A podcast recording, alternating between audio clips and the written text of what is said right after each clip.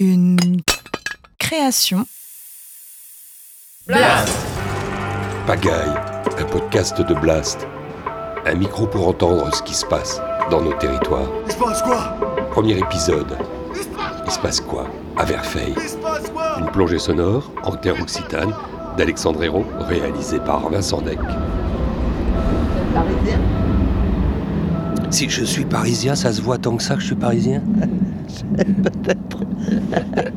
Eh ben ouais, eh ben le parisien il descend à Cahors, il va vers l'Aveyron, il va dans un petit village ensuite qui s'appelle Verfeil, et à Verfeil il y a eu euh, euh, absolument rien qui s'est passé, si ce n'est à un moment donné euh, les forces de l'ordre qui sont intervenues pour euh, aller traquer des échos terroristes supposés. Ah d'accord, oui, je vois.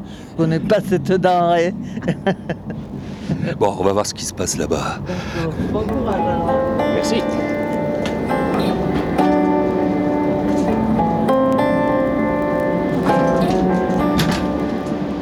Moi, perso, je me lève tôt. À 6 h du matin, j'ai entendu des bruits inhabituels dans ma rue. J'ai regardé par la fenêtre. Ça m'a fait peur. je suis restée chez moi. Il y avait plein de ninjas. Je me suis demandé ce qui se passait. Euh, voilà. Bon, après, il y avait beaucoup, beaucoup de policiers pour arrêter deux jeunes femmes. Je mets là des points de suspension parce que ça me paraît un peu démesuré. Crois que c'était le 5 juin de mémoire, la BRI dans le village. Ma fille rentre le soir, ma fille de 13 ans, mais traumatisée quoi. Et ma fille, elle me dit, euh, c'est comme à Saint-Denis maman, euh, au moment des attentats. C'est les mêmes policiers. Moi, c'est un écho hyper fort. Hein, euh, je comprends pas ce qui se passe. Très rapidement, on, voilà, on comprend que deux personnes ont été emmenées, euh, que ces personnes, elles sont soupçonnées d'être des éco-terroristes. Ça s'est passé le matin, euh, au moment où tout le monde a mené ses enfants euh, au bus scolaire dans le village. On, a été témoin d'un déploiement de force et de violence, avec une pointe de culpabilité aussi. On était là, on n'a rien pu faire. Comment on peut continuer à vivre avec des choses comme ça, qui risquent de se passer à tout moment euh, dans notre village alors qu'on on a l'impression que c'est plutôt un endroit du bien-être. Qu'est-ce qui fait que d'un coup, euh, les choses peuvent se renverser comme ça et sans qu'on comprenne euh, d'où ça vient? Qu'est-ce qui se passe?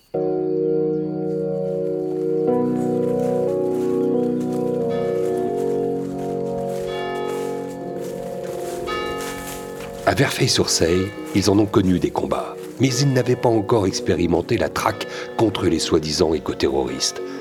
Quel impact avait laissé cette spectaculaire descente de police du mois de juin dernier dans ce village de 460 habitants du Tarn-et-Garonne, aux frontières de l'Aveyron Une commune connue pour son sens du collectif, son modèle de développement alternatif, qui avait poussé pas mal de néos, mais pas que, à venir s'installer ici. La moitié des Verfaillais est là depuis moins de dix ans. Un dynamisme qui a entraîné une explosion des naissances, mais aussi des suspicions, des rumeurs et sa cohorte de tracasseries administratives en tout genre. Dans ce contexte, l'intervention de la BRI a entraîné forcément une ambiance délétère, un climat de méfiance. Rappelons les faits. Au petit matin du 5 juin de cette année 2023, en même temps qu'une quinzaine d'autres interpellations sur le territoire national, deux jeunes femmes du village sont arrêtées, soupçonnées d'avoir participé à l'action revendiquée par les soulèvements de la terre dans une cimenterie du groupe Lafarge, près de Marseille, en décembre 2022. Après 80 heures de garde à vue, elles sont libérées, sans charge retenue. Quatre mois plus tard, l'une d'entre elles, prof de philo de son état, était à nouveau interpellée au petit matin par une quarantaine de gendarmes pour une action conduite par un collectif anti-A69, où deux véhicules de chantier ont été incendiés. Elle prépare en ce moment sa défense pour un procès prévu le 21 novembre 2023 et répondre à la presse n'entrait pas dans sa stratégie de défense. Dans ce climat de méfiance générale, le soutien du journal régional Saxifrage m'a été précieux. Saxifrage, trimestriel indépendant, publié lors de ma venue un numéro spécial sur Verfeil et m'a introduit auprès de ses habitants. Mon premier guide dans cette saga locale édifiante sera Éric Catala, natif de Verfeil, éleveur de vaches de race braque en agriculture bio depuis 34 ans, membre de la Confédération paysanne. Tu vois, tu vois juste euh, dans le premier chantier que tu as devant toi là, ça c'est une maison, grosse, grosse maison bourgeoise, qui a été euh, rachetée par un collectif.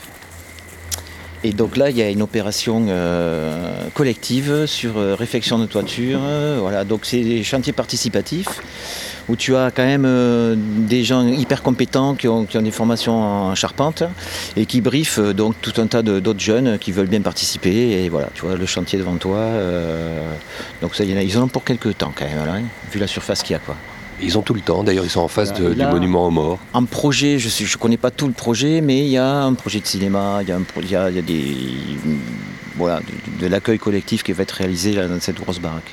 On Alors, pose le décor quand même, euh, Là, Eric Catala. Devant la, la place, la grande place du village où chantait Colette. ah oui Colette Mani. Ah oui, Colette Mani. Donc là, on est face à la maison de la Halle.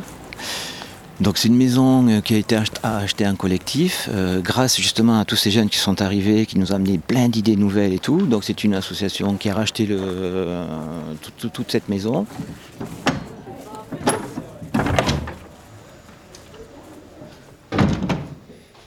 Il y a une pièce euh, absolument étonnante. Paco, Pascal, enfin je sais pas, Paco pour les intimes ou Paco pour tout le monde? Euh, Moi, je m'appelle Paco, donc c'est en général ce que je propose aux autres. On est à la maison euh, au café euh, de la Halle. On appelle ça la maison de la Halle, c'est ça? Ouais, c'est le café associatif de la Maison de la Halle. Et la Maison de la Halle, c'est l'ensemble de la maison. Et ici, on est au salon. C'est la pièce chaleureuse, c'est celle qu'on a fait euh, en deuxième. La première, c'était le bar, parce que l'urgence, à l'époque, c'était d'avoir un bar associatif, puisqu'il n'y avait plus de bar dans le village. Ça, c'était en 2019. Et puis après, dans notre élan, en chantier collectif, on a refait cette pièce, donc avec des jolis enduits, du joli plâtre, un poêle qui marche bien. On nous a prêté un piano, donné des meubles. Bref, c'est un endroit chaleureux où il se passe beaucoup de choses. Tout, enfin, beaucoup de gens ont participé à l'achat de cette maison, puisqu'on a acheté l'ensemble de la maison début 2019 avec un financement participatif. Donc on voulait aussi que la gouvernance soit participative. Et pour ça, donc il y a une collégiale qui prend les décisions, mais les- il y a des groupes de travail sur chaque thème. C'est pas le soviet euh, suprême. Bah non, on essaye d'éviter, mais bon. euh, Moi personnellement, j'avais aucune expérience de ça. Je ne savais pas du tout que ça existait.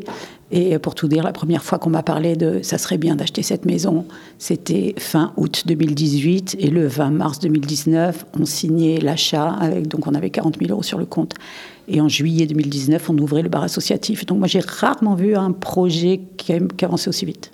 C'est-à-dire qu'il y avait plus qu'un besoin, c'était euh, une évidence? C'était une évidence. Euh, On ne va pas dire que tout s'est fait tout seul, mais quand même, ça roulait. euh, ça, en tout cas, ça a dé- déployé euh, un élan assez euh, colossal pour euh, refaire euh, rénover cette baraque. Moi, si j'avais été maire, euh, j'aurais acheté ça pour euh, y faire la mairie. Ça serait plus facile. Vous avez essayé d'être maire? Oui, ça n'a pas marché. Pourquoi? Eh bien, parce qu'il y a eu une majorité, c'était pas la nôtre. Village clivé? Moi, je dirais pas ça. Il y a des gens qui ont envie de se mélanger et il y a des gens qui n'ont pas envie de se mélanger. Je trouve que c'est génial quoi, qu'il y ait un lieu comme ça qui vive. euh, Surtout qu'à l'époque où ça a été acheté, le bar était fermé. Donc il n'y avait plus de lieu un peu convivial, tu vois. euh, Et, c'est très bien qu'il l'ait repris parce que ça crée deux lieux euh, un peu magiques, quoi. Parce que les deux tontons Zenger, c'est très sympa. Et ici aussi. On continue.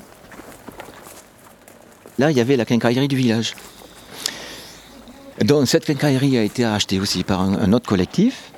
Donc il y a transformé, il y a, y a de l'habitat à l'étage et euh, il y a en bas, il y a la- là où il y avait la quincaillerie, il y a une salle d'activité où il y a des cours de yoga, qigong, euh, voilà, euh, ou autre chose.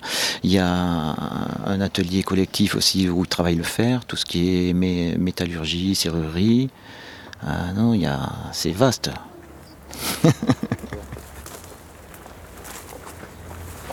Alors l'arrivée de la BRI, par exemple, s'il fallait reparler de ça, ça a secoué les esprits, ça a secoué, euh, ça a même... euh, Ah, ça a choqué. Oui. Ça va vachement choqué, oui. C'est, le village a été pris de, euh, de- de- d'un silence, là, on savait plus, euh, on se demandait ce qui se passait, quoi. On s'est dit, ça y est, il y a- y, a des armes partout se faire faire, euh, alors que pas du tout, quoi. C'est vraiment, Mais bon, on- le village a super bien réagi. Beaucoup de solidarité, j'espère que ce sera comme mauvais souvenir, quoi. Tu vois, nous traiter de jeunes chevelons, enfin moi, jeunes, non, surtout pas, mais euh, tous les, jeunes qui sont là, euh, non, c'est des mecs qui bossent, euh, qui ont envie de vivre tranquille. et ici, ce qui, fait, ce qui se passe, c'est qu'on fait, point de barre. Et voilà, et ça avance. Et malgré tout, tu vois, c'est pas parce que on n'a pas, on nous bloquera. Des financements sur un endroit, c'est pas grave, on va trouver une autre solution, on fera autre chose. Regarde, tous ces chantiers participatifs qui se font, euh, ça se fait sans moyens extérieurs, quoi. Euh, Sans subvention. ça, tu- ah ouais, ouais. D'ailleurs, elles ont été bloquées.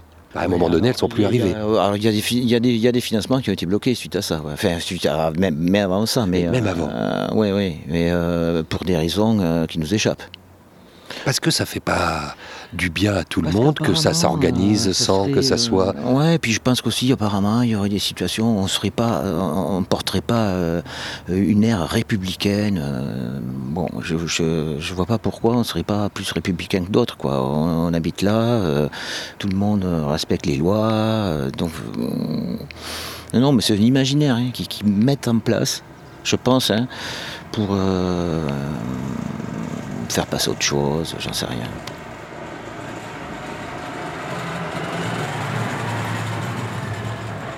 On a la chance, je trouve, d'avoir toute une jeunesse Marco Bénard, conteur.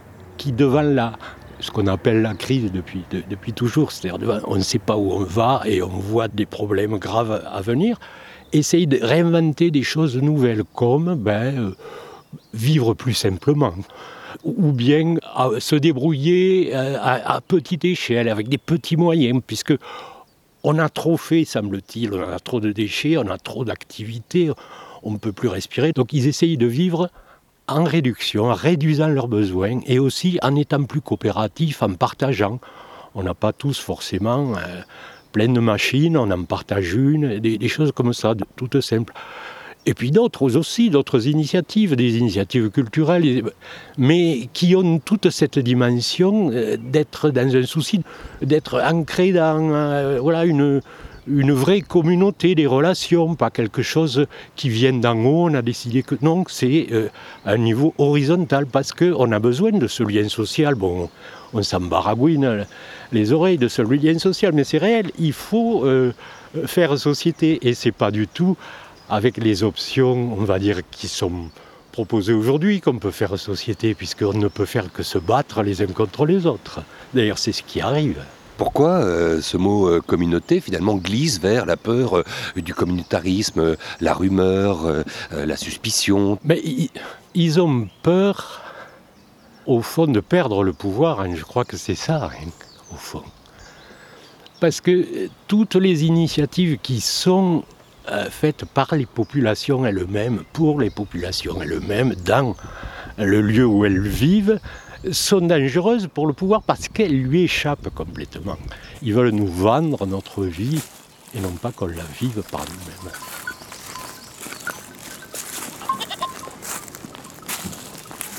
J'ai rendez-vous au pied du village, là où coule la Seille, la petite rivière qui traverse ces plaines bucoliques, avec Margot Servance, éleveuse de chèvres et conseillère municipale de l'opposition. Ça y est, la traite est finie Ouais, ça y est. Elles sont combien? Il y a le 106 et j'entrais 3. Et il fallait le faire. C'est-à-dire que c'est on est dimanche matin, euh, pas de repos pour les guerrières. Bah non, non, c'est sûr. Ça fait combien de temps que ça dure? Ça va faire 6 ans bientôt. Qu'est-ce qui avait déterminé le choix? Moi, j'ai grandi dans le coin. J'ai, euh, j'ai grand, je suis née à Albi et j'ai grandi dans l'Aveyron, juste de l'autre côté. C'est un peu un endroit où euh, il y a beaucoup de liens et de jeunes qui sont venus s'installer, de jeunes moins jeunes, mais en tout cas, une dynamique. euh. Enfin, je suis pas venue là parce qu'il y avait un collectif. Je suis restée, je pense, parce qu'il y avait du collectif. Mais aujourd'hui, euh, je suis vraiment entre les deux puisque j'habite en coloc avec des gens avec qui j'ai acheté une maison, avec qui je vais la retaper. Donc on est sept à porter un projet euh, comme ça. Je fais encore partie, enfin je fais partie d'une association agricole euh, dans laquelle on est neuf. C'est cette association qui m'a permis euh, d'accéder à l'agriculture, euh, à des terres, à ce que c'est de faire euh, de l'agriculture et à aussi rencontrer euh, du coup tout le monde agricole et le monde paysan euh, autour d'ici en tout cas. Mais depuis que je suis arrivée à Versailles, j'ai un peu un rôle, de, en tout cas, de faire, euh, de participer à faire le lien entre les anciens et, et les jeunes. Enfin, je me balade souvent, je suis tout le temps en vélo. J'ai un grand sourire, enfin je pense que ça aide aussi à faire du lien. La 205 est dans un La état pitoyable. La, la 205 est une bétaillère euh, à moitié peinte sur un côté, donc très reconnaissable. Vous habitez dans une yourte. Tu habites dans une yourte. J'habite entre autres dans une yourte, entre une yourte et une coloc. D'accord, c'est ça le décor. voilà. Mais euh, oui, en effet, du coup, euh, j'ai un peu un profil, je pense, un peu atypique. Avec un engagement aussi sur euh, justement, euh, on est les Ouais. pieds sur terre et on sait euh, ce qu'il faut lui faire à cette terre ou comment il faut aller pour ne pas être dans, dans le mur. Oui, bah alors après, moi je dis pas que je connais tout loin de là et ce que j'adore faire c'est poser des questions. J'ai un téléphone avec rem- rempli de contacts avec des gens qui savent mieux faire. Donc voilà, je, je débarque. Enfin, les gens d'ici m'ont appris comment faire, je, je savais pas faire quoi. Qu'est-ce qu'elles vous disent, les chèvres? Quand vous leur parlez, posez des questions? Ah, les chèvres, les, oh, les chèvres, elles m'apprennent beaucoup de choses. Là, Euh, ma vieille chèvre vient de mourir, alors ça faisait cinq ans qu'on était ensemble, donc là, c'est le petit coup du mois dernier. Cette chèvre-là, euh, c'est ma chèvre école, quoi. Elle a appris euh, à, à moi et tous les copains qui sont passés par là euh, à traire et à apprendre à faire du fromage.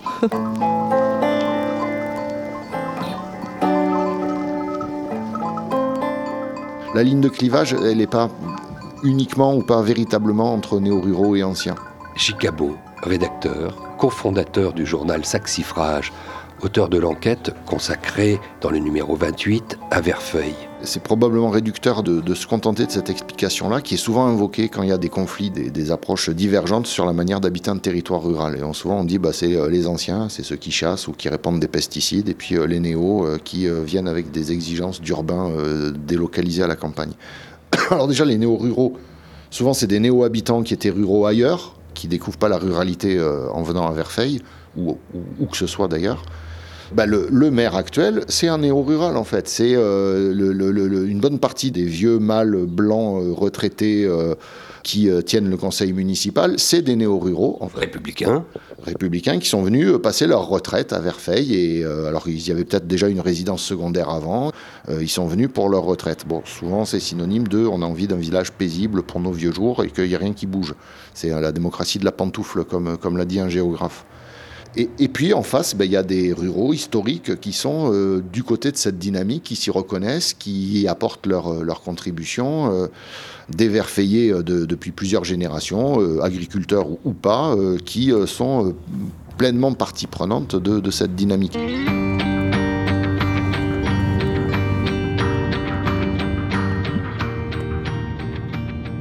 on est sur quelle route là? Là, on est sur la route de Pauillac. Il n'était pour lui pas envisageable, pour que je comprenne la dimension du projet de vie de son village, que je parte sans visiter à quelques encablures du centre de Verfeuille l'éco-hameau, dont il fait partie des premiers habitants et des défenseurs, car ce fut un projet qui déchira l'ancienne municipalité il y a plus de dix ans. François Poux, conseiller municipal de l'opposition, aujourd'hui connaît bien la machinerie et les articulations du pouvoir politique local, car il est juriste et cadre de mairie depuis plus de 30 ans. On vient de tourner à gauche, direction Éco-Hameau, où nous allons trouver 12 constructions terre-paille de ce lieu assez unique euh, qui est né euh, dans les années 2008-2009 et qui est construit depuis 2013, depuis 10 ans. Qui sont euh, des constructions avec des matériaux locaux, argile, terre, paille, pas cher. Et donc en 2008-2009, à l'époque, la commune, c'était 300 habitants et 100 jeunes, beaucoup d'anciens. Et donc l'éco-hameau, c'était une des premières alternatives à s'installer ici. J'étais pas là à la création. Euh, il y a eu un collectif d'habitants à l'époque euh, contre l'éco-hameau, puisque pour des raisons un peu de méfiance. Déjà? Déjà à l'époque, avec des rumeurs déjà à l'époque. Mais c'est les, les- lesquels, par exemple, par rapport à celles d'aujourd'hui? Euh, C'était pas mal le voisinage euh, autour de dire euh, qui va arriver, comment ils construisent, c'est pas comme ça qu'on fait, c'est une secte, ça s'est dit à l'époque. Déjà Oui, déjà à l'époque. Encore déjà. Et il y a eu un maire sympathisant à l'époque qui a gagné les élections au bon moment pour qu'il valide le permis de construire et que ça se fasse. Mais aujourd'hui, les c'est une banlieue bourgeoise un peu du, village. Et c'est aujourd'hui 12 familles, 9 gamins. comme on va aller le voir, il y a un jardin forêt, il y a un potager. L'idée première, c'est déjà d'habiter autrement d'être d'abord sur un projet collectif, mais aussi sur un habitat vraiment écologique et la terre paille. On fait une serre de bois par hiver. On est tous en poêle bûche. Euh, et euh, j'ai qu'un chauffe-eau, moi, euh, à alimenter en élec. Donc on est vraiment là sur des questions de sobriété. Et ça marche.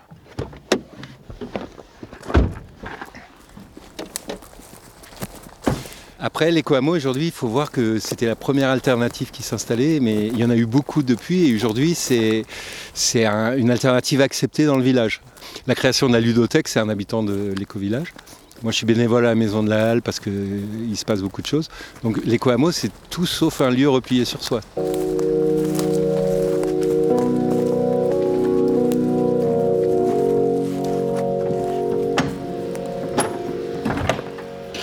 J'arrive à un moment, c'est presque une heure, euh, bonjour, qui est marqué dans la vie du village, 16h30. Qu'est-ce qui se passe à 16h30 à la maison de la Halle? Alors à 16h30 le mercredi. Ah oui, c'est ça. Et oui, le mercredi. Eh bien, nous ouvrons le bar. Voilà ce qui se passe à la maison de la Halle de Verfeil. mais alors pourquoi euh, simplement le mercredi à 16h30 Alors, euh, c'est pas seulement, mais le mercredi à 16h30 parce que l'autre bar-restaurant est fermé. C'est un arrangement, je pense, donc ça c'est plutôt chouette. Donc on se tire pas la bourre euh, l'un l'autre? Voilà, on se tire pas la bourre. C'est pas la même organisation, c'est pas le même fonctionnement qu'un bar, euh, qu'un simple bar ici. Ah non, non, non, on travaille avec des bénévoles, la plupart, un contrat aidé. Et donc voilà.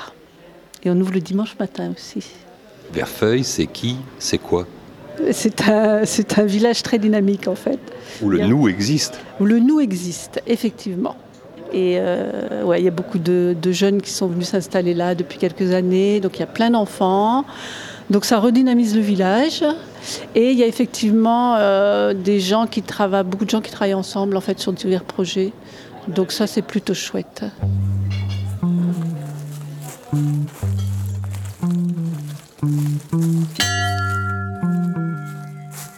Elle sert encore cette cloche euh, Laurence Ceux qui la voient c'est une cloche qui vient de l'échevêché euh, de Bordeaux. en fait, c'est mon père qui travaillait dans le bâtiment et ça lui a été donné euh, par l'échevêché de Bordeaux, la cloche. La cloche du paradis n'est pas accessible qu'à Saint-Pierre, mais à tout visiteur qui souhaite séjourner ici, dans les gîtes de cette ferme bien nommée. Oui, le paradis, c'est ici, le lieu dit de ce hameau de Verfeil, abritant les catalas de père en fils. Et Laurence Garcia, qui en possède la clé, sociologue de formation et spécialiste en médiation sociale, sait qu'elle a bien fait de quitter la ville pour vivre ici, dans la ferme familiale de son mari, Eric, descendant de réfugiés républicains espagnols, qui, tout à l'heure, nous avait fait faire le tour du village. On a l'impression quand même que ce village accueille alors, je pense qu'il y a une énergie qui nous dépasse un peu. Enfin, c'est pas, il y a rien de mystique hein, dans ce que je dis. Mais il y a quand même une histoire du lieu, une énergie, euh, une euh, voilà, c'est qui, fait que. Euh, et puis, je, pense que l'énergie appelle l'énergie et le, dynamisme appelle, le dynamisme. Voilà, il y, a, il y a une histoire qui est peut-être très ancienne d'accueil dans ce village, de passage de population. Chacun apporte sa, sa pierre à l'édifice, etc. Aujourd'hui on arrive à une période où on a l'impression, avec euh, les, suspicions, avec euh, l'autoritarisme qui s'abat ici, avec les intimidations, que, que ça se complique. Ouais, ça se complique, mais c'est surtout parce que hum, c'est un point de vue sur les choses et euh, on pourrait voir les choses beaucoup plus positivement. Pourquoi les regarder euh, d'une approche de la peur? Puisque de toute façon, euh, ici, mais aussi ailleurs, c'est toujours composé euh, de gens d'ici, de gens qui sont partis et qui reviennent. Enfin, c'est ça qui fait la vie. C'est juste une façon, peut-être aujourd'hui, de bloquer notre point de vue sur quelque chose qui pourrait paraître négatif, mais qui l'est absolument pas. Moi, je préfère voir cette vie-là que quand je suis arrivée, les volets étaient fermés, le village se désertifiait, il y avait plus de personnes qui décédaient ou qui partaient en maison de retraite et qui quittaient le village euh, que de personnes qui venaient s'installer. Euh, moi, je me rappelle quand mes enfants étaient petits, il y avait une poignée d'enfants. C'était presque une relation fraternelle parce qu'ils étaient très peu. Et c'est vrai que moi, j'aurais rêvé qu'il y ait des petits voisins et qu'ils puissent jouer à côté. C'est pour ça que je trouve ça super quand je vois euh, ces petits-enfants dans le village de Verfeil, qui sont tous en bande, qui sont dans leur monde, qui, jouent, la gaieté qu'il y a autour de nous finalement avec ces apports. Moi, je ne le vois pas de manière négative. Voilà. Je ne sais pas où ça va aboutir, mais je trouve que c'est super. Je préfère ça que des volets fermés et des rues désertes. Vous avez vu comment ça, comment les gens sont venus là? Ça arrive de partout. Ah, depuis l'ouverture, 16h30, c'est sûr qu'il a fallu une heure pour que l'espace se remplisse. En 10 ans, entre, 2018, euh, 2008 et 2018, il y a eu 30% d'augmentation de la population. Ça n'a fait qu'augmenter, je ne sais plus combien c'est maintenant. Euh, il y a plus de 60 enfants, il y a des enfants qui naissent dans le village. Euh, voilà, parce qu'il y a des jeunes couples et plein d'enfants. Et là, tu le vois, sous la halle, c'est plein d'enfants qui jouent ensemble. Moi, je suis toujours étonnée de voir des petits qui commencent à marcher et qui marchent dans la rue en toute sécurité, qui s'éloignent de leurs parents et qui sont là au cœur de ce village. Et il y en a qui trouvent que ça fait un peu bordélique, tous ces enfants qui courent sous la halle. Le fait est que ça devient aussi un souci de voir euh, cet élan participatif, ce monde associatif, ces cafés associatifs qu'il faut parfois revivre un village, qui tout d'un coup deviennent, au lieu d'être euh, euh, propulsés, bloqués par des forces contraires, comme si ça faisait peur. Moi, je ne sais pas si ça fait peur, mais en tout cas, j'étais fort étonnée, un, que ne soient pas accueillies les initiatives vraiment pleines de richesse d'habitants du village, je m'interroge toujours sur euh, le sens de l'intérêt général de nos élus. Euh, c'est un peu paternaliste pour tout dire comme comportement. Il faudrait demander la permission et dire merci, baisser un peu les yeux. C'est pas, en tout cas, c'est pas l'élan. Euh, c'est pas avec ça qu'on fait notre élan. Et j'ai l'impression que ça froisse. Mais il y a peut-être des questions de génération là. Je ne sais pas.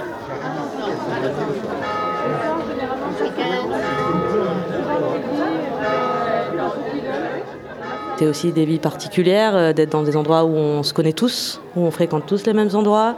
On est toujours le marginal euh, de quelqu'un d'autre. Ariella, bénévole à la Maison de la Halle, créatrice de l'association Lorty, qui a réalisé un atelier sonore autour de la mémoire du village. Et euh, effectivement, ça, ici, être le marginal, ça se voit. Alors, il y a plusieurs formes de marginalité, mais c'est sûr que ça frotte. Mais après, ça, ça vit aussi. Il se passe plein de trucs par ici. Il y a des, il y a des fermes autogérées, euh, il y a des manières d'acheter différemment, euh, il y a des jardins collectifs, il y a plein d'assauts, il y a plein de collectifs, il y a des endroits pour faire la fête, mais il y a aussi des endroits euh, pour faire de l'écologie, il y a une école de philo, ouais, il se passe plein de choses.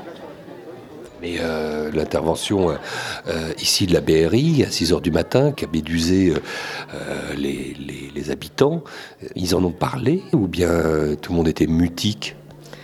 Quand il y a eu cet événement, en fait, il y a eu une sidération et une peur. Et, je crois que les gens se, protègent aussi. On ne parle pas à n'importe qui, pas n'importe quand, euh, pas forcément en public. Euh, ça, en parle à certains endroits, évidemment, les gens parlent entre eux, hein, euh, et, ça a touché absolument tout le monde, cette, cette chose, et qui en plus va avec des fermetures d'associations, des entraves juridiques, légales à, plein d'endroits. Et voilà, effectivement, les gens discutent et s'organisent, mais c'est, c'est pas forcément quelque chose dont on parle ouvertement euh, comme ça sous la halle parce que parce qu'il y a des gens qui sont en procès, parce qu'il y a des dynamiques politiques dont on ne parle pas aussi facilement quand on est aussi dans le viseur euh, de, des gens qui sont au pouvoir. Moi, je pense que cette, cette, pression, ça fait plusieurs mois qu'on la sent dans le village, presque après les Covid. Alexandra Olmos, salariée de la maison de la Halle. On a pas mal de passages de la gendarmerie pour, euh, pour entre autres contrôler les identités des personnes. On comprend toujours pas pourquoi on contrôle euh, dans un village comme ça et euh, qu'est-ce qui se joue derrière tout ça. Puis aussi une sorte de tension avec toutes les, activités proposées par les associations de ces villages. Des contrôles de, structures comme Pôle emploi, des interpellations informelles de, maires ou mairaises euh, des villages autour pour dire mais qu'est-ce que vous faites? Pourquoi il y a de l'emploi? Mais exactement, avec des petits soupçons comme ça. C'est un ensemble de, de, de des contrôles, des, choses qui font que les, événements du 5 juin, c'était pas. On, a du mal à imaginer que c'est pas sans lien avec tout ça, toute cette ambiance un peu limite, tous ces rumeurs, tous ces trucs. Euh, mais je, fais très attention avec ce que je partage aujourd'hui parce que on, les voit, on, voit cette ambiance un peu, un peu difficile, un peu délétère. Je suis journaliste, j'ai pas l'habitude. Euh, qu'on me tende le, micro. Sandy Kenyart a écrit dans Saxifrage un texte sur sa nouvelle appartenance à ce territoire. Je suis de Verfeil. Ici, le micro, euh, on l'aime pas trop en ce moment à Verfeil parce qu'on dit qu'il est un peu partout. Tout le monde se croit euh, sur écoute. Effectivement, il y a, y a, en ce moment un, vent de paranoïa. Moi, je suis venue, je suis venue euh, vivre ici à Verfeil il y a deux ans, dans ce petit village de 400 habitants. Je ne connaissais même pas Verfeil, je connais très bien la région, j'y viens depuis 15 ans. Et euh, quand je suis arrivée ici il y a deux ans, je me suis dit chouette, ah quel super village avec cette dynamique, avec des gens euh, de tous horizons, des jeunes, des vieux, vraiment un mélange, une sorte de laboratoire. Puis en fait, assez rapidement, je me suis rendu compte qu'il y avait des rumeurs, quoi sur le village. La rumeur, elle dit ici, euh, je sais pas s'il faut euh, vraiment dire ce qu'elle dit, quoi. Et si on dit pas, on désamorce pas non plus. Ouais, Donc la rumeur, elle dit qu'ici il y a une secte dans le village, que c'est un repère de de zadistes euh, ultra radicaux de gauche. Donc on nous rabâche toujours, oui, mais il y a des gens de Longomaille. Longomaille, administrativement, c'est une coopérative agricole. Alors oui, il y a des jeunes issus de Longomaille qui sont venus, dont la moitié sont repartis, et ceux qui restent, bah écoutez, euh, moi, euh, il m'a fallu quand même une, une, enquête de proximité pour savoir qui ils étaient, parce que en tout cas, euh, euh ils prônent pas Longomaille à tout bout de champ, quoi. Voilà. Donc il y a ça, et après, ce qu'on reproche aussi à ce village, c'est d'avoir une démographie hors du commun. Comment ça? Bah, C'est-à-dire que cette démographie, le maire, euh, Monsieur Chardonnay, euh, l'a lui-même dit dans son discours euh, quand il a donc été à la tête de la mairie. ce village a une démographie supérieure de 33% à tous les autres villages du département. Comment ça s'explique? Bah, Ça s'explique parce qu'effectivement, il y a eu des jeunes qui sont venus à un moment et ça a fait appel d'air, quoi. C'est-à-dire que les jeunes, ah bah ouais, c'est super sympa comme village, et les jeunes sont, sont venus. Oui, c'est super sympa comme village. Il y a une dynamique associative, dynamique artistique et culturelle et agricole.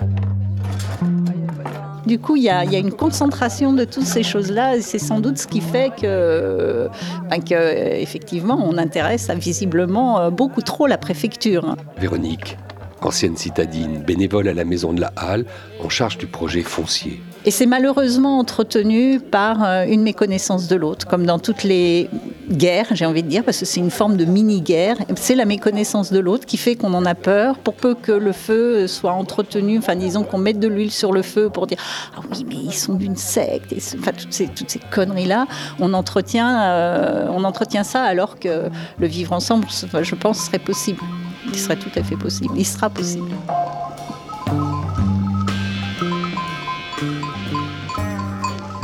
Je suis conseillère de l'opposition, hein, voilà, comme on dit. Euh.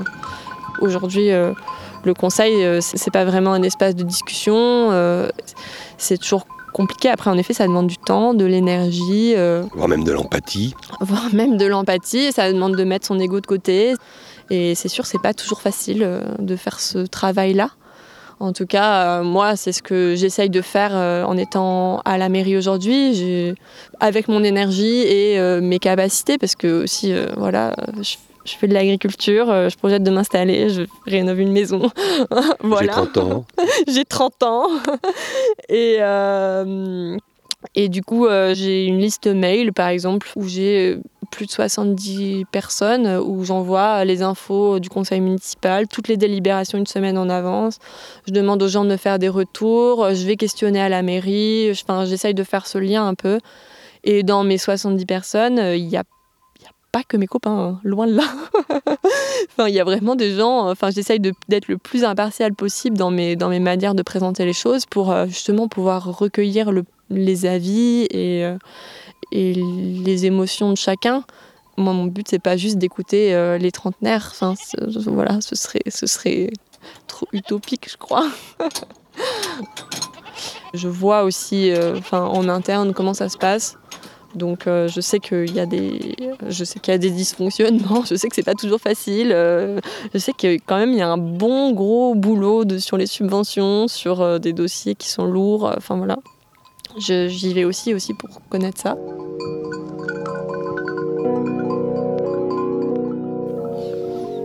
Il y a eu un élan brisé puisque ici, on vous a tout de suite dit qu'il y avait une piste qui pouvait permettre un développement aisé, euh, des emplois aidés, et que sur lesquels vous y avez, euh, enfin, vous y avez cru tout simplement. Ça a commencé comme ça. Bah oui, avec euh, en 2021, on nous a dit qu'on ressemblait à un espace de vie sociale.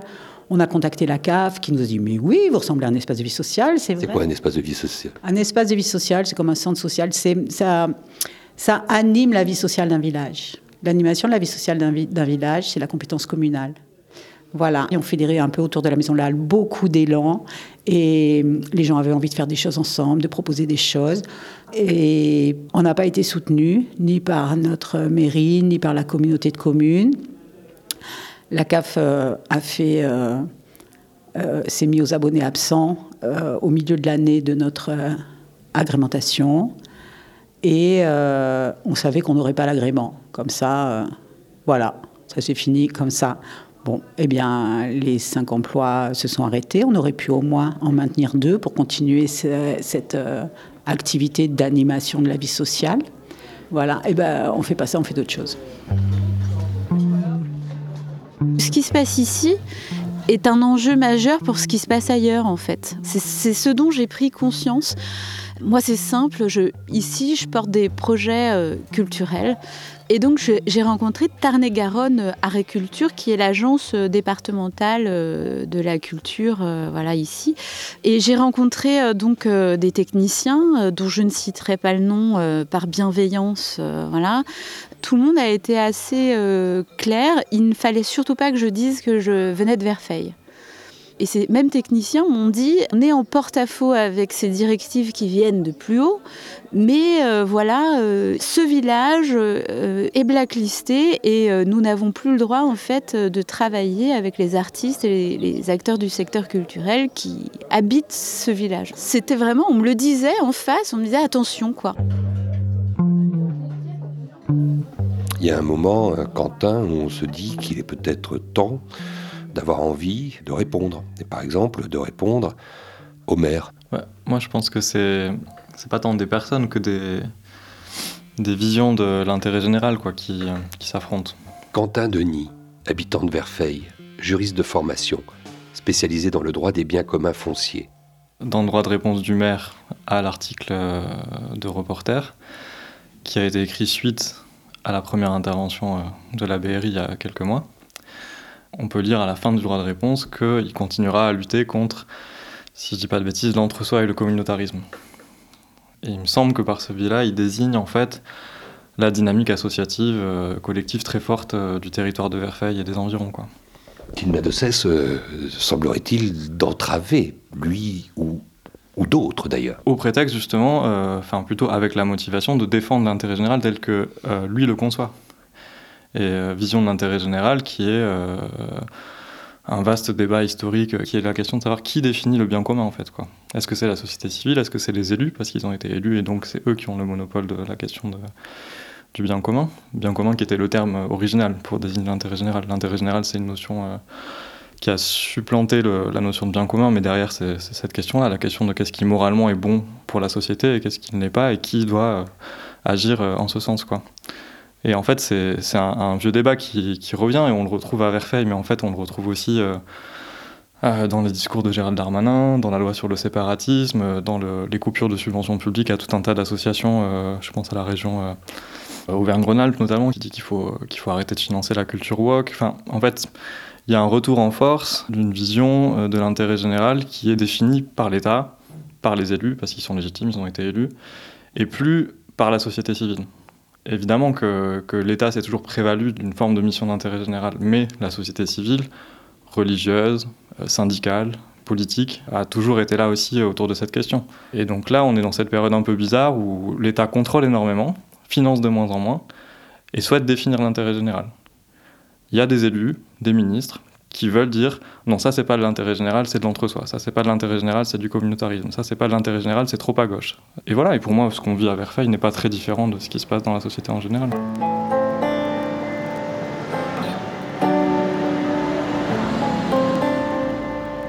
Ce qui s'est passé à Verfeil, c'est c'est ce qui se passe dans d'autres territoires à plus bas bruit, c'est mettre au banc, ostraciser, gêner ceux qui ont des idées différentes, mais aussi à présenter des boucs émissaires des ennemis. Alors on le voit avec les, migrants, avec tous les étrangers, on le voit aussi avec euh, les, soi-disant complotistes, activistes, qui sont désignés comme euh, écoterroristes, etc. On, aggrave le- leur cas, pour ainsi dire, de manière à souder une population un peu peureuse et un peu conservatrice, voire d'extrême droite, contre ceux qui sont le problème. Par exemple, aujourd'hui, le problème, c'est pas le réchauffement climatique, ce sont les écolos qui nous emmerdent. Voilà ce qu'on entend. Mais aussi, ce sont aussi les petites mains qui font leur travail de, fonctionnaires et qui, on leur a dit attention, méfiez-vous, et ils font attention, ils se méfient, on ne traite pas ce dossier pour l'instant. Voilà, les choses ralentissent, les subventions baissent. Ce qui est vraiment vital pour les, les communautés ici n'est absolument pas pris en compte par le politique. Donc, on a décidé avec un petit groupe d'ar- d'artistes, mais on se connaissait ni d'Ève ni d'Adam avant ça. hein. On a décidé de prendre la parole à l'Assemblée générale de Tarn-et-Garonne Agric- Agriculture. On a pris la parole à la fin de l'Assemblée générale et on a interpellé Valérie Rabault, qui est donc la présidente de cet organisme, qui est notre députée et qui est vice-présidente de l'Assemblée nationale. On l'a interpellée là-dessus et il y a eu une première intervention, ensuite il y a eu la mienne. Marco, qui est conteur, a voulu lire et là, la, présidente nous a, nous a arrêtés quoi, en disant que c'était suffisant. quoi. Alors que nous, on venait parler de gens euh, qui peuvent plus travailler sur le territoire. Là, on parle de cinq emplois euh, euh, qui ont euh, périclité à Verfeil et de cinq emplois aussi à Varin, dans une autre association. donc 10 emplois. Qui peut se permettre aujourd'hui de perdre 10 emplois en ruralité? On a, on a essayé vraiment, moi j'ai écrit quatre fois à Valérie Rabault, là, bah j'ai jamais eu de réponse, quoi. Et c'est pour ça, euh, aujourd'hui, que j'ai publié ce discours euh, dans Saxifrage, parce que euh, on a tous un rôle à jouer. Bon, moi, j'ai pas été étonné que Verfeil se retrouve dans le collimateur. Euh, j'ai repensé tout de suite à Tarnac, en fait. Ça faisait pas mal de temps que je faisais le parallèle entre euh, Tarnac et, Verfeil, la surveillance ou, la, calomnie aussi, et dont euh, la descente de, début juin a fait qu'apporter un coup de plus, en fait. Un coup de plus dans sa veine la plus policière, parce qu'avant, c'était plutôt des, des tracasseries mesquines, de savonner la planche aux associations, fermer le robinet aux subventions, des, choses, on va dire, plus souterraines. Bon, là, quand on a 70 Robocop qui déboulent dans le village, euh, c'est quelque chose de beaucoup plus euh, voyant et, et, euh, et ubuesque. Moi, je suis au conseil municipal. ma maison, ce jour-là, s'est fait perquisitionner. Moi, je suis pas non plus hyper surprise, parce que justement, le village, c'est aussi un mélange d'engagement. Enfin, voilà. Les gens viennent ici parce qu'il y a des dynamiques différentes aussi. Et on le voit dans l'agriculture, on le voit euh, en- politiquement, et du coup, même au niveau écologique. Il y a l'éco-hameau. Voilà, je pense que ça rassemble en tout cas un panel de personnes euh, qui ont des convictions différentes. voilà, mon voisin d'en face, euh, il a un drapeau français sur sa maison, euh, il l'assume clairement et on s'entend très bien, voilà, il n'y a pas de problème. on en discute un peu. et, et, oui, c'est sûr, du coup, avoir des convictions, être engagé, parfois ça amène à des, scènes où tout le monde n'est pas, que tout le monde n'est pas prêt à vivre ou qui sont surprenantes. Moi, étant militant d'une cause écologique et climatique depuis les années 2014-2015, je ne l'ai pas cru. C'est-à-dire que j'ai vu les policiers le matin, je passais pour aller au boulot. Je me suis dit, qu'est-ce qui se passe? J'ai appelé le maire en matinée. Euh, il a dit, j'étais pas au courant, ce que je pense d'ailleurs, parce que c'est des enquêtes sous magistrats et, des forces de l'ordre qui ont été mandatées probablement par le ministère de l'Intérieur, au moins le feu vert, etc. Et en fait, on était dans une clairement criminaliser un mouvement euh, climatique, puisque c'était quand même assez vite autour des soulèvements de la Terre, cinq ou six communes concernées, dont Montreuil et Verfeil-sur-Seille, 450 habitants, Tarn-et-Garonne. Du coup, moi, j'étais un peu sous le choc, en fait. Il y a eu un effet de sidération, c'était fait pour ça aussi, que dire euh, on, est chez nous, etc. Donc, ma pensée, c'était déjà pour les personnes interpellées, ça veut dire euh, garde à vue, 72 heures, 92 heures. Il y a une gamine qui a été prise en charge par le voisin que je, que je connais bien. Donc, on, pour moi, j'étais à la fois sidéré et, je l'ai dit, révolté, parce que je dis, pour moi, une cause climatique n'est pas, c'est pas de l'écoterrorisme. Le terme était sorti que trois semaines ou un mois avant, hein, dans la bouche de ministre de l'Intérieur. Au conseil municipal, je suis intervenu, mais avec un peu de recul, simplement pour interroger mes collègues, dont le maire, en disant est-ce que vous trouvez normal que dans une commune comme Verfeil, on ait 70 euh, policiers casqués, armés, euh, défonçant les portes, euh, interpellant deux ou trois personnes, puisque la troisième c'était plutôt sur Kélus pas eu vraiment de réponse. Moi, je n'ai pas alimenté non plus de polémique. J'ai simplement dit que moi, il me semblait que les procédures ordinaires de l'instruction judiciaire pouvaient suffire, c'est-à-dire une convocation. Et après, actuellement, au conseil municipal, comme ça débordait un peu le, cadre strict de la commune, on n'a pas forcément alimenté une polémique euh, là-dessus.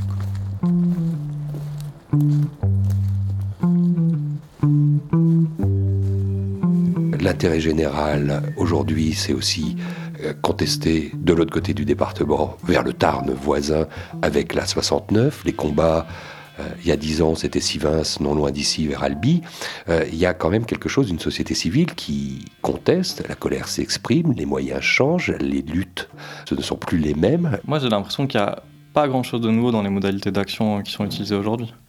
Ce qui est peut-être nouveau euh, dans un mouvement comme les soulèvements de la Terre, c'est la coalition de différentes euh, méthodes d'action.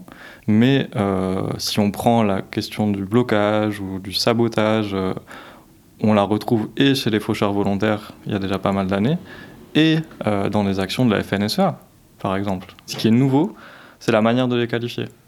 Dans les années 80, on, on parlait de dégradation matérielle. On s'est mis à parler il y a quelque temps de violence. Aujourd'hui, on parle de terrorisme. C'est le décalage qui est nouveau, c'est le changement sémantique. Quand on milite euh, euh, en utilisant ces, méthodes d'action-là, on sait potentiellement euh, qu'on peut s'exposer à être qualifié de terroriste aujourd'hui. Et évidemment, il y a encore quelques garde-fous juridiques et d'état de droit en France. je pense au Conseil d'État notamment, même si c'est extrêmement long. Et ces qualifications-là, pour l'instant, ne tiennent pas. Elles sont avant tout politiques et médiatiques. Moi, je suis hyper choquée quand j'entends ce terme d'éco-terroriste. Je ne comprends pas ce terme. Euh, je viens de Saint-Denis, donc le terrorisme, euh, je sais ce que c'est. Le terrorisme, c'est des gens qui tuent et qui provoquent la terreur. Voilà.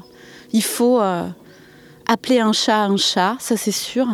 Et il faut, il faut remettre les choses sémantiquement à leur place. Voilà.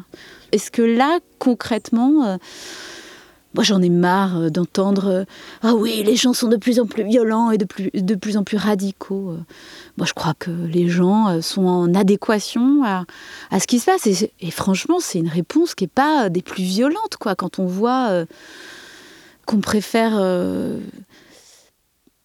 appuyer certains lobbies plutôt que prendre en main l'urgence climatique et s'il y a violence et radicalité, si on doit employer euh, ce lexique-là, bah peut-être effectivement qu'il y a violence et radicalité aussi euh, de l'autre côté, quoi.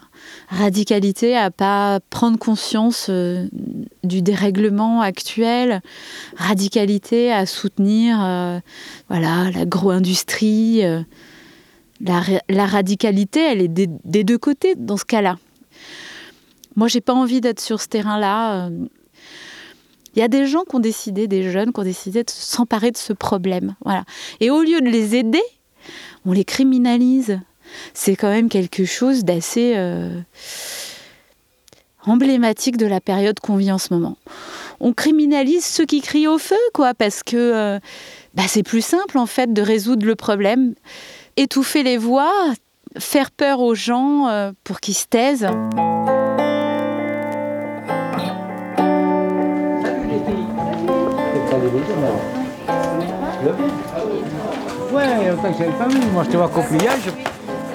L'équipe de la rédaction de Saxifrage, qui se définit comme le journal casse-pierre du coin, sait ce que signifie ne pas se taire. Elle l'écrit. Et Saxifrage, ça se plie manuellement, rituellement, à la sortie de l'imprimerie, chaque trimestre, et ça se lit dans ses pleins et ses déliés. La saxifrage étant cette herbacée rupicole s'installant dans les interstices des rochers. Elle est increvable. Implantée dans cette partie de l'Occitanie, de Toulouse à Albi, de Rodez à Montauban, de Castres à Gaillac, l'équipe autour de son fondateur Jean-Pierre Cuc fait de la résistance et avait conscience, avec ce numéro spécial consacré au village, après la traque policière, d'offrir un récit dans lequel le nombre de vers faillés se reconnaîtrait et qui par ailleurs a donné la couleur de notre itinéraire sonore. Est-ce qu'aujourd'hui, et là je fais référence évidemment à l'article de Saxifrage que tout le monde a lu, enfin il a été déposé euh, au Café de la Halle, euh, 200 exemplaires ont été savamment pliés. Est-ce que François Poux, vous qui venez de recevoir cet exemplaire, vous vous êtes retrouvé dans ce récit de ces derniers événements à, Verfeuille, votre village? Je m'y je m'y retrouve parce que, en fait, je croise moi la vie euh, d'anciens, de personnes qui sont arrivées au fil du temps. Et je trouve que c'est une bonne synthèse, effectivement, de la dynamique du territoire qui est donnée. Le souci, c'est que le maire, par exemple, n'a pas souhaité répondre à Saxifrage dans son article. Du coup, euh, on a peut-être euh, l'avis documenté euh, d'une partie de la population, mais peut-être pas de ceux qui ont pu avoir l'impression que le village grandissait trop, était envahi par des jeunes, des gamins. Donc, euh, moi je milite pour un droit à la nuance, qui n'est pas forcément contre camp contre quoi. Donc, euh, l'appel à la nuance, c'est essayer de faire sortir les gens de schémas euh, qui sont dire mais qu'est-ce qui se passe à Verfeuille Il y a des jeunes qui militent pour le climat, oui. Est-ce que c'est des terroristes? Moi, je, mon avis, qui est de dire non. Et après, du coup, ces enjeux-là dépassent un peu le village, puisque on est sur un mouvement euh, de vouloir criminaliser euh, des mouvements d'écologiques, euh, dont je fais partie d'ailleurs. Or, les mouvements dans lesquels je, suis, y compris les soulèvements de la terre, n'ont jamais appelé à une quelconque violence physique sur personne. Donc, tu vois, c'est mettre tout ça dans le même panier, et je me dis, pour les esprits simples, ça pourra jouer, mais que pour les esprits simples. Le ciment ici, associatif et fort. Est-ce que tout ça risque de, provoquer une fragilisation de ce tissu euh, qui depuis des années se, met en place? Est-ce qu'on redouterait ça? En tout cas, moi, le moment que j'ai vécu après les premières euh, arrestations, euh, perquisitions il y a quelques mois, c'était un- une pièce de théâtre qui a été jouée sous la halle quelques jours après, où il y avait de mémoire plus d'une centaine de personnes de différentes générations du village, de, différentes, euh, de différents groupes aussi, même si évidemment il n'y avait pas tout le monde, il n'y a jamais tout le monde. Euh, c'était plutôt un- une forme d'indignation. Évidemment, euh, il y a eu d'autres formes de réactions. Il y a des personnes qui ont probablement pensé que c'était justifié, qui pensent probablement que dans leur village se cachent des terroristes ou des gens qui sont membres d'une secte ou des gens qui sont dangereux. Je suis sûr qu'il y a des personnes qui pensent sincèrement ça. On peut se dire aussi, Quentin, que ce tissu associatif, ces chantiers participatifs, euh, ces enfants qui naissent, euh, cette population euh, qui croît depuis dix ans, fasse qu'à un moment donné, on puisse s'emparer de ce fameux pouvoir politique pour vivre différemment et peut-être même mieux, si tant est qu'on puisse imaginer que la catastrophe n'arrive pas trop vite. Oui, le changement démographique, sociologique du fait des nouvelles installations à Verfeil et dans beaucoup d'autres territoires ruraux euh, va entraîner euh, des changements politiques, des changements de municipalité, euh, des changements de manière de faire. C'est déjà à l'œuvre dans un certain nombre de villages très proches d'ici. hein, du côté du Tarn, il y a un certain nombre de communes dont les mairies sont constituées de personnes qui sont arrivées, pour certaines, il y a 10, il y a 20, il y a 30 ans, qui essayent d'autres manières de faire. Tout ça est très fragile en même temps que c'est très beau. Ça ne peut pas être à la hauteur des catastrophes actuelles et à venir, mais je pense que euh, ce bien vivre et ce bon vivre euh, doit rester euh, combatif et conscient.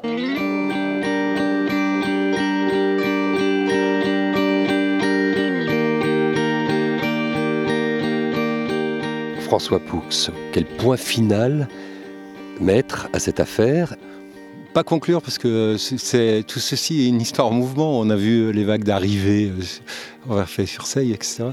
En fait, euh, moi, je suis euh, plutôt positif en fait de dire. Dans la- l'article de Saxifrage, il parle d'une rue, une des rues des plus animées du canton. Et ce qui est vrai, et ça veut dire que moi, je le vois positif. Ça veut dire que on, on se voit. On était là. tout à l'heure, sur la place du village, une expo d'artistes. on était au, au bar de la Maison d'Al. Tout ceci en mouvement vit. On sait que alentour, euh, ça gronde euh, sous des mouvements d'extrême droite, de complotistes, de fachosphère, etc. Mais en fait, on peut vivre. Et la vie ici, c'est super euh, apaisant. Tu, y trouves beaucoup de bonnes choses. quoi. Et donc, j'ai envie de dire à des personnes venez, venez voir. Restez pas sur des schémas. quoi. C'est pour ceux qui sont trop enfermés là-dedans.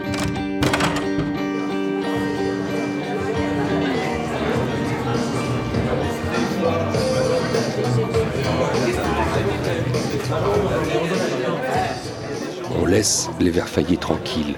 On le leur souhaite désormais, sous leur halle festive, où l'intergénérationnel et le partage sont érigés comme un art de vivre. On remercie toutes celles et ceux qui nous ont fait confiance en nous accordant leur parole.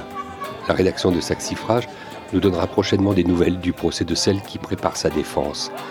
Remerciements à Laurence et Eric Catala, à Henri Dardet et Jean-Henri Meunier, à Najac, ainsi que Mensa qui nous a donné la musique de notre indicatif. Pagaille est un nouveau podcast original de Blast dans les territoires dont la réalisation est confiée à Vincent Deck. Et vous le savez, si vous voulez que toute l'aventure éditoriale singulière de Blast continue, il vous faut être nos messagers, faire circuler et surtout, si vous le pouvez, vous abonner. Une création Blast